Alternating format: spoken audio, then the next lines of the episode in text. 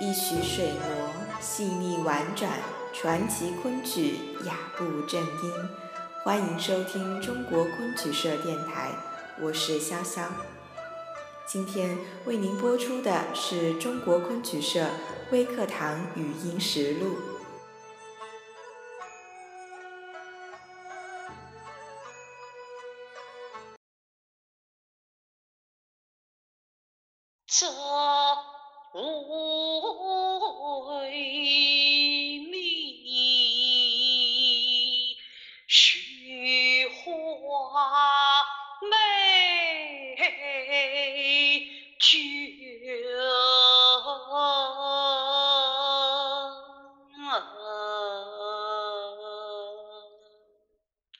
十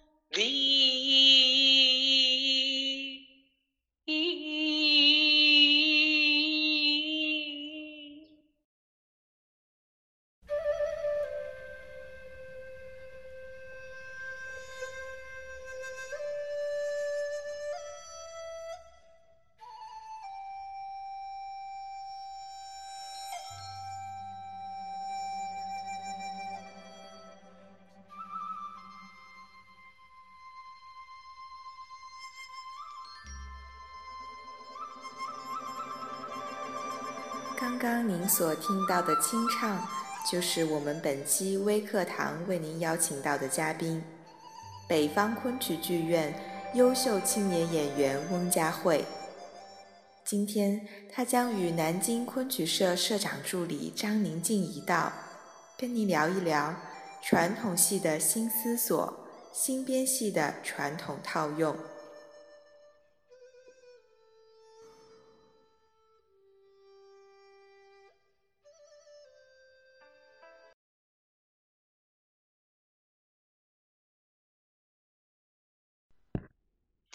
嗨，嗯，大家好，很高兴啊，啊，能够受到中国昆曲社的邀请，然后今天在微信的平台上和大家见面，啊，我是温佳慧，北方昆曲剧院的青年小生演员，大家好。呃，大家好，我是南京昆曲社的张明静，很高兴在中国昆曲社的微课堂里和大家见面。呃，那我们现在开始进入正题，呃，佳慧呀。听说你跟潘必胜这个角色有非常深的缘分，那么这是怎样一种缘分呢？潘必正这个人物啊，是我开始昆曲小生生涯的第一个角色。呃，中专时学的是琴挑，那么到了大二的时候才学了偷师，呃，等到了大学毕业，把全本的《玉簪记》学完了。嗯，可以说《玉簪记》横跨了我整个昆曲的求学生涯。那么潘必正这个人物呢，也是练习最多的一个角色。嗯，所以说我觉得我跟自己就是跟潘必正还确实是啊有很深的缘分的。那你是怎样学习《玉簪记》的呢？嗯，出席琴挑的时候吧，啊，我觉得相当的充实，因为琴挑是我呃从当行嗯改成小生学的第一出小生戏，嗯，其实又是学的很艰难，我觉得就是呃，学校当时等于说是呃，请了最好的这个呃学呃老师的配置给我。我的曲子呢，琴调的曲子是呃顾兆林老师拍的，然后我的身段呢又是京剧的一位京剧小生演员周清明老师教习的身段组合。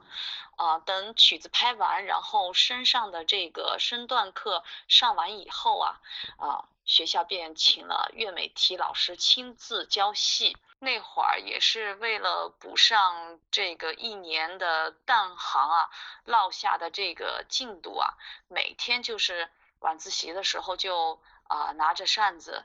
穿着高靴水袖，对着镜子反复的练习，呃，学习老师的神情啊，表演，还有各方面小生需要的基本功啊，手指法呀，还有腰背的劲儿啊，各种水袖的折袖啊，应该说那段时间是啊，既艰难又充实吧。呃，岳老师示范的潘必正给你什么感觉呢？是不是当时很期待自己演？岳老师那会儿应该说是第一次给我们上课啊，特别紧张，特别期待他的每一次示范，可以这么说。因为呃，在呃没有呃改小生之前，我看过岳老师的《牡丹亭》的柳梦梅，当时我可以用惊为天人这个词来形容。嗯，那会儿其实改小生也是很大出于啊对老师艺术的这种敬仰，希望自己能够啊在舞台上塑造像他那么成功的呃这些戏曲人物吧。所以当时老师来示范这个潘必正给我们的时候，我们当时的三个小生，我维禄还有另外一个男孩子，当时都是很期待、很紧张、很紧张。老师他每一次的示范都让我啊从内心中由衷的赞叹他的这一个人物的细腻传神，他的眼神，他的神情啊，乃至细微到就是他一个很小的一个眼睛的一个转动啊，大到就是他的手腕子、手指。好，整个整个他啊，就是手眼身法步，包含着裹着这个人物就这么出来了。由此，他的这个攀比症等于是深深的烙在了我自己的心里边。啊，而且我自己也是做了一点功课的。我自己呃觉得他这个人物啊特别特别的可爱，而且又多情，一个年轻的啊小书生，对吧？落了地来到了啊姑母的安官里面，他又带着那种青年知识分子的彷徨和迷茫，所以我在一边学的这个过程当中。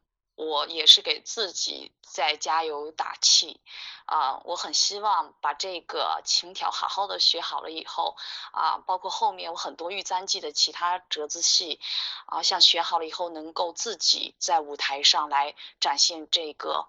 啊，昆曲传统的经典人物，琴挑这个戏啊，它不太好演，容易演温了。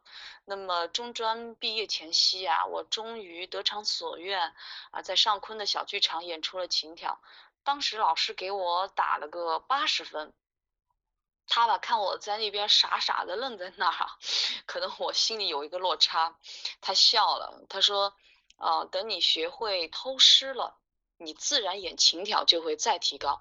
老师的这个话吧，让我眼前就当时一亮，于是我就等于是天天盼着可以学演偷师，啊，也是终于在大二的时候，我就等到了啊，期待已久的偷师。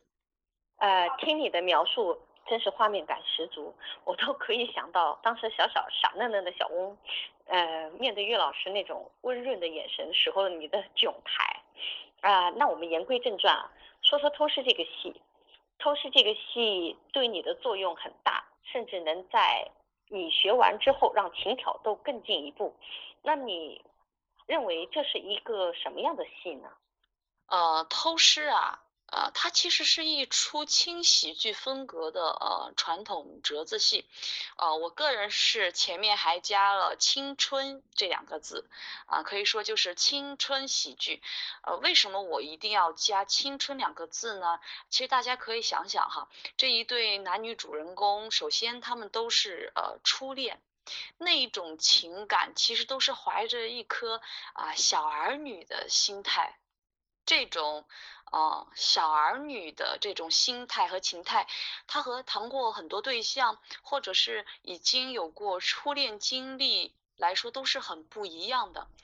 它是纯洁纯真之中，又带着一份的青涩，区别于《范马记》里写状中的成熟的夫妻情感，也区别于《牡丹亭》中较为虚无梦幻的杜丽娘与柳梦梅那种惊天动地的爱情。嗯，所以你会感觉啊，潘碧正和陈妙常他们的爱情吧，更为的朴素。呃，在我们生活中那些啊情窦初开的少男少女身上，都有着他们的影子，实实在在的存在于我们的生活之中。为什么说潘比正和陈妙常的感情更加真实朴素呢？啊，你看啊，这个潘碧正吧，他在情挑中嘛，他反复试探陈姑不得解。其实这个就像我们现在生活当中那些，啊，恋爱中的男孩子去试探女孩子是否对自己有心意，他各种小心思的试探，试探后又再去猜呀，然后再进一步的偷师啊，最终他在偷师中收获了爱情。那么这就看到了一个脱下道服、活脱脱的少女陈妙常，很真实。那么这样的剧情，你在演出的时候要怎么样去把握呢？嗯，这样的剧情啊，它其实演起来小生是特别过瘾的，但是记住不能过火。嗯，尺度分寸感把握不好啊，就会毁掉我之前说的。纯洁与青涩，而趋于油滑，呃，那么人物也就不可爱了。呃，以前呢，听戏迷朋友讲哈，偷师女小生演好像呃比较讨巧，显得比较纯。呃，其实我个人觉得，不管是男小生还是女小生演，都要把握好分寸感。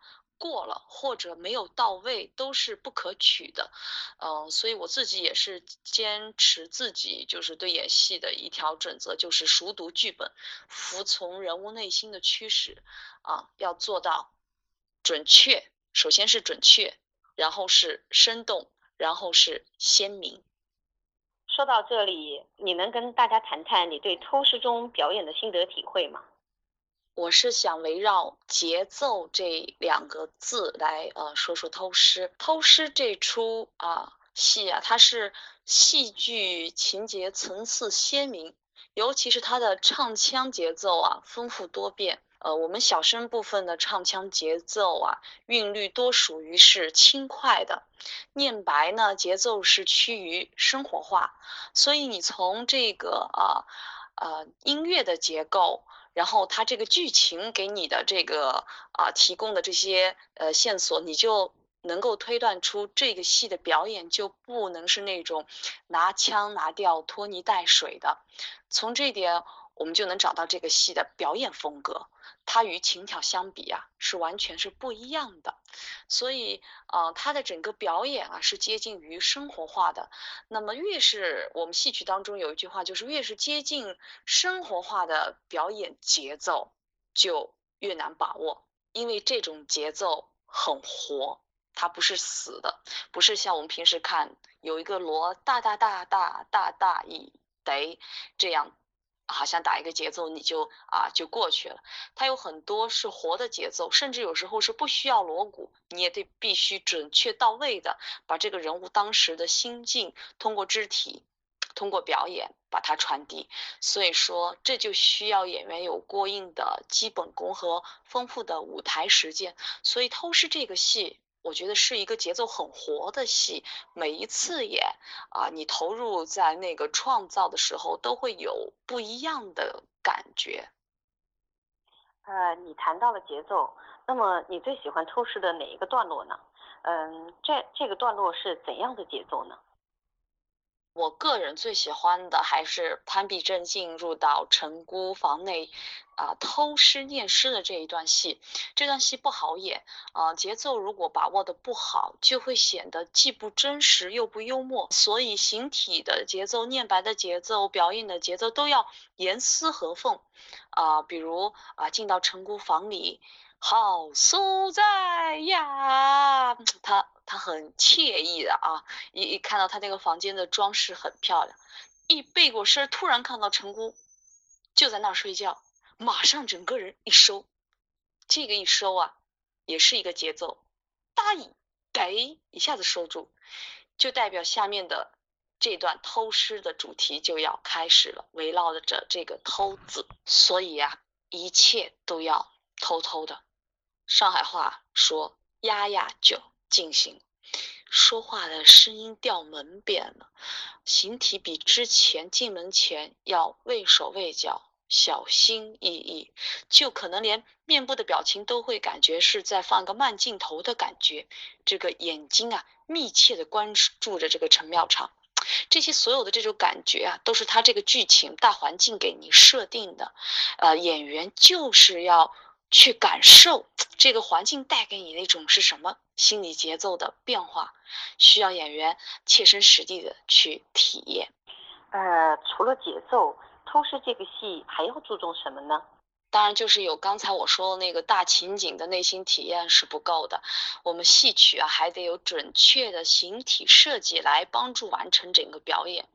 那我呢，就今天来说一说其中一种台步的设计，比如这个。潘必正啊，偷到了那个诗，他要离陈姑远一些念那个诗稿，他要从陈姑这边一直挪到啊，就是边上，有可能是下场门的靠近那个第三个话筒这块儿，那几步台步啊，就走的必须要讲究一点，而且要准确、生生动、鲜明。这几个台步是啊，四跨。四挪，大家听好，是四跨四挪，有点夸张。头三步啊，都是一个节奏，咋咋咋，这个膝盖啊稍微抬高一点，好像在跨门槛一般。一边跨步，一边上升了，要做出躲藏的感觉，同时边走边躲藏的时候，头还要不时的回看。是不是被陈妙长发现？好，他没有发现，然后又看我要到的那个目的地还有多远，还有多远，一直在这个两个点来回左右的这么啊盼顾在走啊。待到第四步的时候，应该已经是离自己想要去的这个理想的位置，可能是一扇窗，窗这儿比较亮，念诗比较方便，窗边上越来越近了，目测的距离差不多了。然后就走三到四步稍快的台步中的连步，一二三四，稍微就轻松一点了。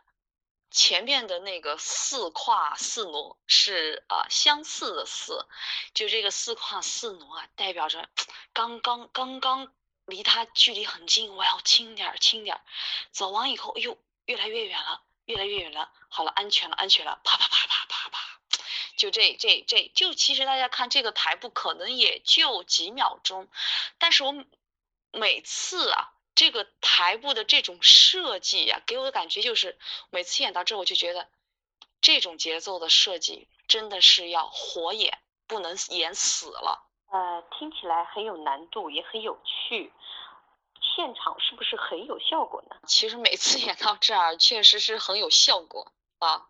欢欢笑的笑，呃，许多许多次演到这个时候，其实台下的观众都有笑声，尤其是在大学里演出的反响和反应更大。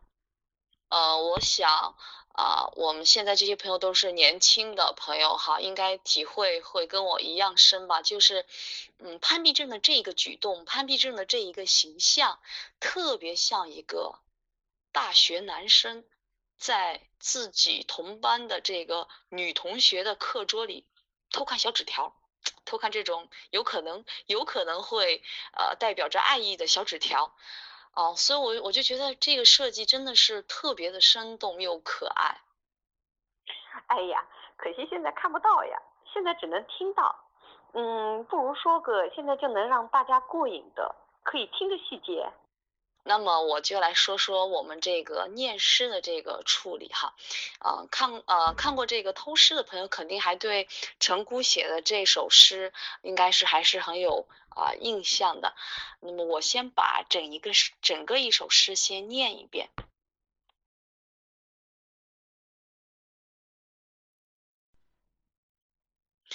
松社青灯顺顺，云堂钟鼓沉沉。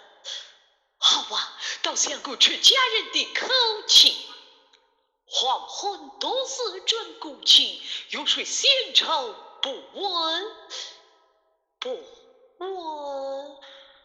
哎呀，好娇气呀！一念心中似动，万般情意难尽。哈哈哈，好祖国呀！将将金卷呀，繁星怎奈繁星转身呀？莫喜观此次，陈谷芳心行路，莫非天赐目的？得了。姻缘也。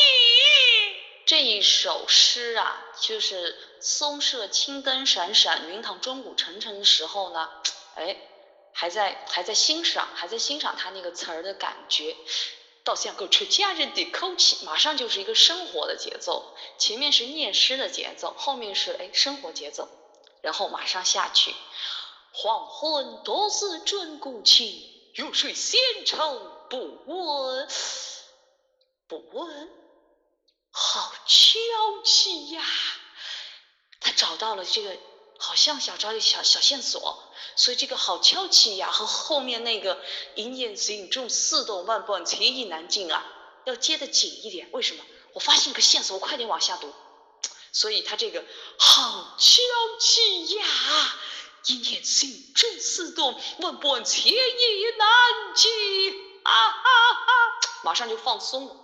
太高兴了啊！太高兴了，发现了他这个这个线索，哈哈哈！所以就是要放掉、松掉、放掉、松。前面还是在很集中的念诗，后面到这儿，哈哈哈！突然之间一收，陈姑不要被我吵醒了，马上再看一眼。哎呀，没有戏，好作怪呀！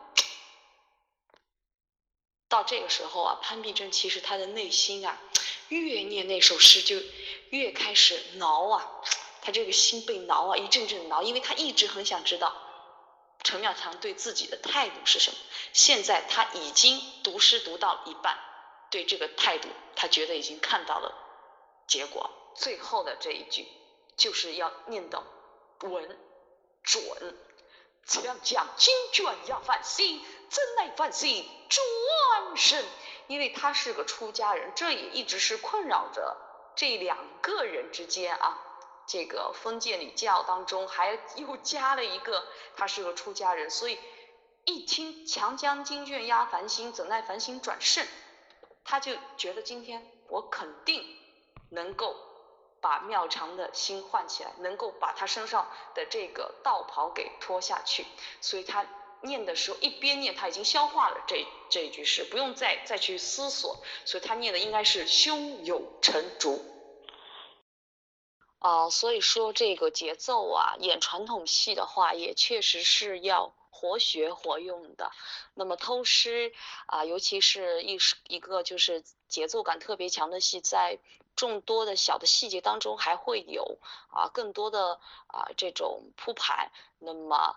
啊，希望大家有机会能够在剧场里啊来看我的偷师。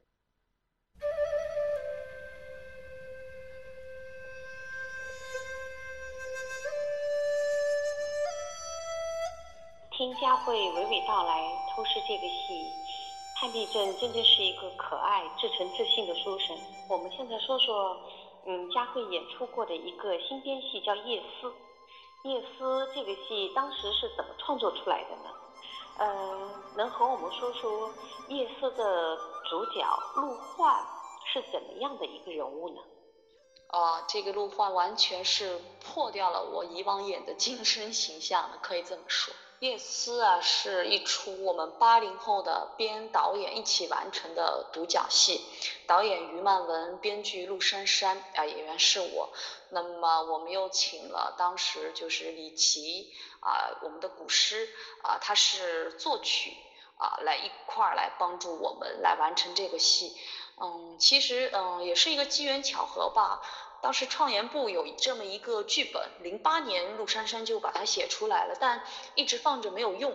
那会儿我也是刚完成《红楼梦》的演出，正想排点有意思的啊创意的题材的故事，所以这么着我们就大家就组成了一个小剧组，然后开始了我们八零后独立创作的第一个折子戏。陆焕啊，这个人特别有意思。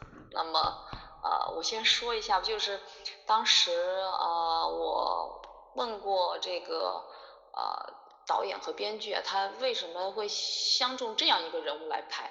啊，其实我们的编剧特别可爱，他说这个陆焕身上有一部分的特征特别像他自己，结果导演说这个陆焕的某一部分和他自己也很相像，接着。他们两个人对我说啊，对我说，他们两个人导演和那个编剧对我说说，你就是我也很像这个陆焕，你身上也有和他的共同之处。其实我当时特没有感觉，我看那剧本以后，我觉得我比他正常多了。这个剧中的陆焕呐，神经质、纠结，用现代话说还有点花痴。幻想着一夜成名，整个就是现在网络上说的青年男屌丝。嗯，后来啊，我们就在这个创作的过程当中啊，系统的分析了一下陆焕这个古人。其实我们就发现了，我们做了一点功课，即便是在古代那个时候的年轻人和当下的我们，哎，你别说，还真的是。确实具有共同的特征。那么，以下我来举一下例：一，不仅向往成功，还最好是速度成功；二，不仅向往爱情，还最好是邂逅激情。这样一来，你看啊，这个一模仿名人。就成了速度成功的速成课本。在这个剧中，他特别希望自己能像那个古时候的柳下惠，坐怀不乱。然后英雄救美就成了最简单暴力的爱情遭遇，就是我前面说的这个坐怀不乱。所以我们说啊，这个台上这个陆焕想要的，你我他。未必没想过，台上陆焕夜里梦见的你我他，也未必没做过白日梦。所以，我们一般剧组啊就是这样，在对陆焕的戏虐和对我们自己的那个自嘲中啊，创作了这样一个痴人说梦的故事。那么，我扮演的这个痴人陆焕，虽有几分可笑可怜哈。但他与刻舟求剑、掩耳盗铃、守株待兔的那些痴人不同，我们都觉得他更加的真实可爱。我们如果还不能精彩的活，我们还不能精彩的做一个梦吗？啊，鉴于也是很多的朋友啊，可能都没有看过这个戏，因为这个戏的演出的场次也并不是很多，一共从创排完成的第一次演出。啊，到现在应该也只有过三场演出吧，啊，跟只有三场跟观众见面，所以看的人不会特别多。呃，我在这里可以简单的啊介绍一下剧情，就是这个叫陆焕的书生呢，在一个啊夜晚那天突然啊就是下雨，在下雨前呢，他还拿着他的那个灯，拿着他的那些书。啊，想今天再复习复习这个啊作业，他越复习他觉得越没滋味儿，他觉得他自己什么时候才能够成功？他觉得他等不到，他急于的迫切的想成功，所以他就想起了以前那个坐怀不乱的柳下惠，他就觉得他自己没有遇到这样一个机会让他成功。就在他幻想着想要成功的时候，下雨了，这个雨下的还很大。这个下雨啊，就凑成了一件什么事儿？他突然想到隔壁那个寡妇林家的公东陵新寡是东陵新寡。他们家房子应该塌，说不定他会来找我。你看，就把他之前的那个设定好的柳下惠，又跳到他自己身上。这个人很有意思哈。就在他想入非非的时候，他的门被敲响了。从此以后，从这个门敲响那一刻起，他整个人就不对。各种神经质，各种纠结，各种幻想。这个小娘子来了，我该怎么办？我该怎么处定？各种设想，他进来了以后啊，所有的这些变化呀。所以这个戏的有意思之处，我就觉得啊，不但虐心，而且还挺虐虐演员的。需要你拿出很多的这个以前所学到的所有的这些技能，在全部用在这一个角色上爆发出来啊。最后。最后的结果是什么？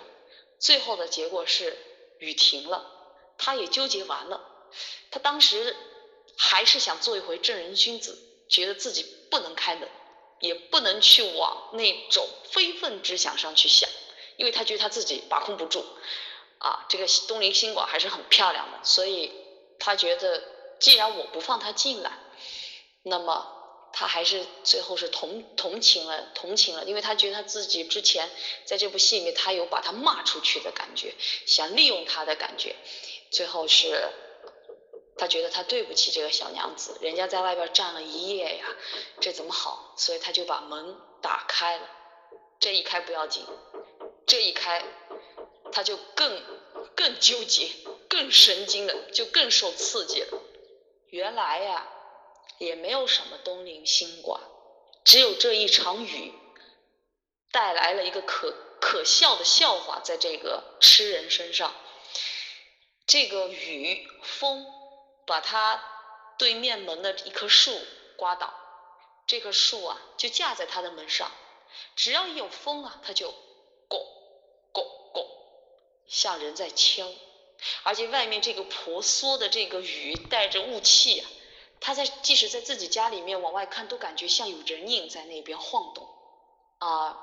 那么这个戏应该说是一个单人的独幕剧，差不多有呃三十八分钟到四十分钟吧。如果演全的话，啊，确实是对演员要求也也很高。我们当时是想一个人的戏，他就对节奏。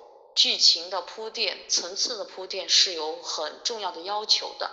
那么，就像之前我在说偷师的时候提到的这个节奏，一切在我们这个夜思里面，每一个细小的环节，它的节奏也是很讲究的。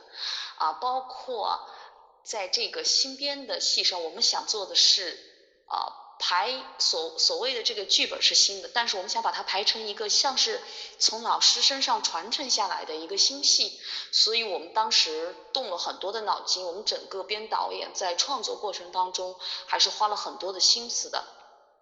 比如说啊，这个一桌一椅的用处，比如说陆焕看书用的那个灯，还有陆焕的那本书，尤其是陆焕坐的那把椅子。充分的就是利用了所有的这些道具，看似简单道具，但是通通帮助了我们设计这个人物。还有用了很多就是啊，我们传统戏曲里面的云步。其实小生昆曲今生走云步的地方并不是很多啊。这个戏的陆焕之所以在那会儿采取了这个，就是因为剧本提供给我们一个啊。等于说是像哑剧一样的，我们有一个昆曲的新写的曲牌，配合着这一段，他幻想雨夜之中小娘子会来到的，呃，这么一段戏。一会儿呢，啊，我已经把视频传到了那个优酷上，我会发链接，啊，大家可以啊在优酷上看到看到这这呃两两小段吧，一段是沉醉东风，讲他。幻想到肯定是小娘子来找他，他自己入痴了那一段戏，还有一段就是他在纠结要不要开门，要不要开门，如果开了门以后会怎么样？没关系，我会应对的，就开始 这么一串的幻想。更多精彩内容，请关注中国昆曲社微信公众账号，输入“昆曲社”的全拼，就可以订阅有声有色赏心悦目的大雅昆曲微刊了。感谢您的聆听我们下期再见。